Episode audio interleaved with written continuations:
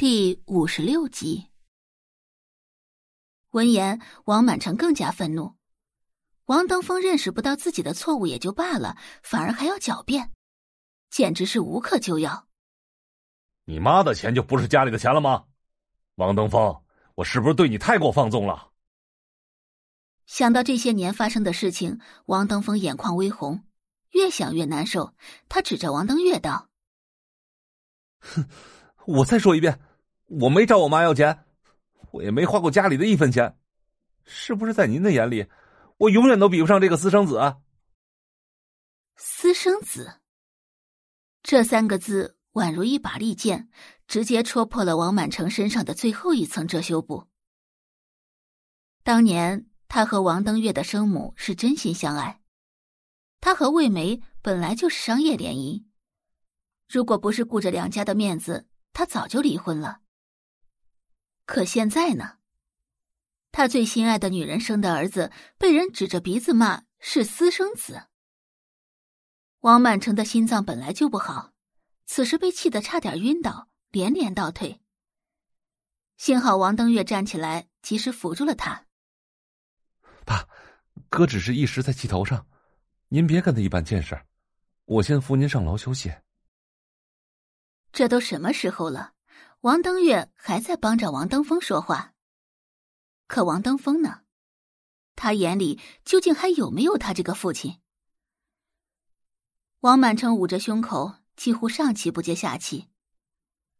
魏梅购物回来，就看到家里两父子剑拔弩张的样子。魏梅还没有意识到事情的严重性，微笑着问道：“哎呀，怎么了？这是？”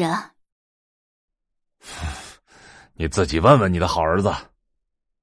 子不教，父之过。你也不想想，我小时候你都干了些什么？你有什么资格质问我妈？王登峰字字诛心。自王登峰记事以来，脑海中就鲜少有父亲的身影。十岁以后，父亲回家的日子的确是多了，但同时他也多了个弟弟。说完，王登峰便转身往楼上卧室的方向走去。王登峰的这句话，成功的让王满城红了眼。就算他做的再不好，也轮不到王登峰这个儿子来指手画脚。王满城恼羞成怒，直接抓起边上的一个古董花瓶，就朝着他的方向砸了过去。哎呀，你疯了！魏梅立即抓住王满城的手，瞪大眼睛看着他。慈母多败儿。王满城挥开魏梅的手，往书房的方向走去。魏梅愣在原地。王登月走到魏梅身边，压低声音道：“妈，您别担心，我去劝劝爸。您去看看哥。”北桥高中，宋画来到教师办公室。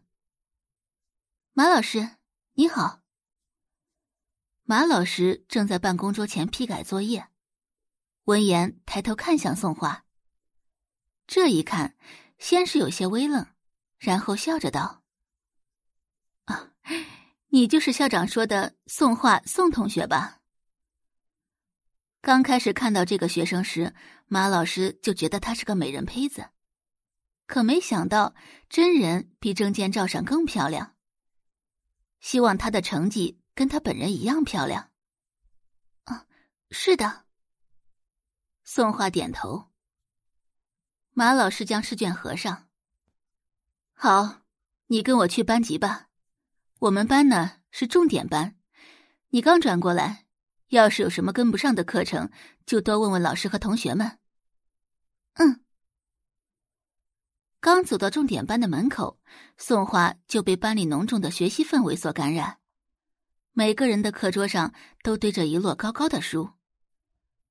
三年高考，五年模拟，黄冈试卷。一瞬间就把宋画的记忆拉回到了从前。网上有这么一句话：曾经以为自己离开的是炼狱，可现在才知道，那时我们所拥有的时光是回不去的天堂。宋画不知道。自己是怎么走上讲台的。他很庆幸能重新踏进天堂。大家好，我是松画，在接下来的一年时间里，我将和大家一起度过，希望大家多多指教。感谢您的收听，去运用商店下载 Patreon 运用城市，在首页搜索海量有声书，或点击下方链接听更多小说等内容。